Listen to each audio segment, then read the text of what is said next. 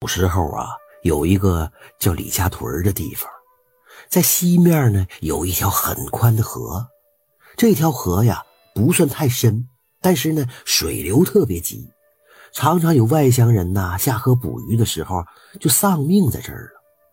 附近村子里的牛啊羊啊，在河边饮水的时候啊，也常常不小心滑到河里，给冲个无影无踪。附近村子的大人们经常嘱咐小孩千万不能到河边去玩啊！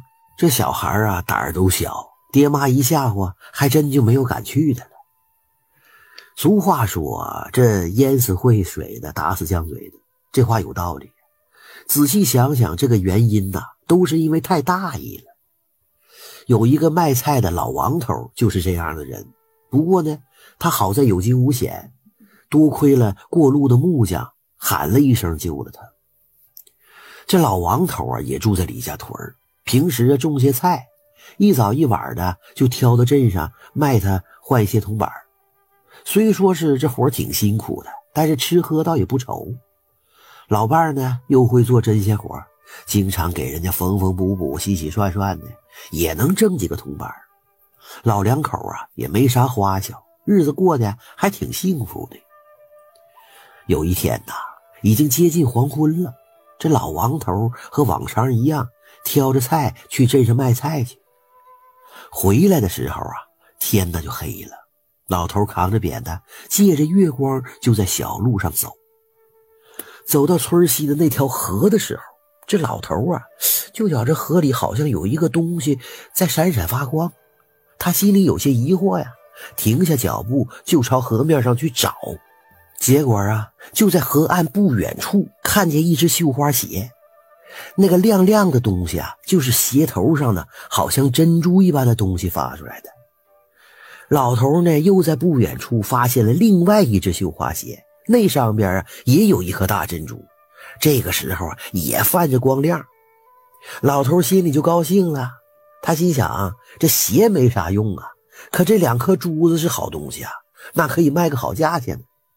老头啊，喜出望外，于是呢，就走到河边，要捡身边的树枝去，伸手去捞鞋。老头知道这个河常年淹死人呢、畜生啥的，但他会游泳，所以呀，这老头也不害怕。老头捞不着那只鞋，就往前探身子，伸手去捞，可是就差那么一丁点儿。你看，这到手的鸭子也不能让它飞喽啊！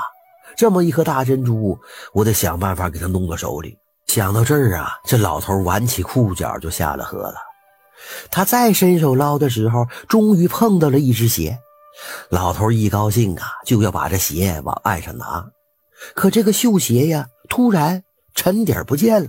老头拍拍脑门，心说：“哎呀，都怪我呀，这动作太慢了，再快点就好了。”正当他捶胸顿足的时候，哎，那绣鞋又浮上来了。就离他到了更远一点的地方，老头也不敢耽搁，就往河中间走了几步。他伸手要去捞，一阵风吹过，把那绣鞋呀又吹了远一点。干脆下河捞去吧，跟他费这个劲干啥呀？想到这儿啊，老王头就开始脱衣服往岸上扔了。正当他要跳到河当中去捞鞋的时候，突然传来了一声大喊。你干啥呢？不要命了？你知道那是啥吗？赶紧上来！老头吓了一跳，他也不知道该说啥了，赶紧跑上岸。就在这个时候，那两只绣鞋打了个漩涡，随即呀就沉到水里，看不见了。老头仔细一看，那个喊话的人呐是同村的李木匠。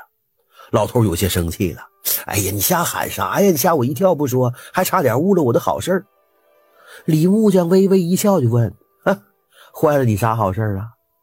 老头一边说呀，一边往河当中指。你看，那有一双珍珠的绣花鞋呀。可是他再一看，哪有什么绣花鞋呀？那双绣鞋呀，因为惧怕木匠身上的正气，早就沉底消失不见了。老头这个时候特别疑惑：哎，不对呀，刚才明明在河上飘着呢，我差点就捞着了。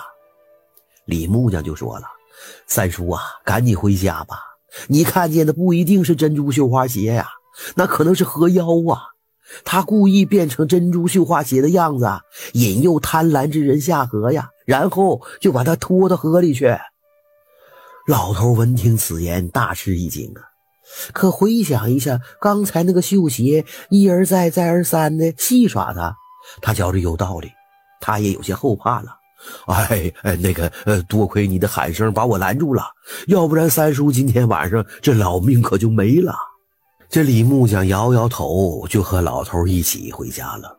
路上，他对老头说：“我说三叔啊，我经常晚上回来，看见那绣花鞋好多次了。我有一次也差点上当，多亏身上的奔子救了我了。打那以后啊，那双绣花鞋一看见我，他就会躲起来，再也不敢招惹我。老头也不懂缘由，由此以后啊，他再也不敢贪小便宜了。”村西的这条河，他也不敢独自下河了。这下算是长了教训了。常言道：“事出反常必有妖啊！”千万不能贪图小利，吃了大亏。这诱惑的背后，往往暗藏危机。咱们大伙儿啊，可要随时保持警惕呀。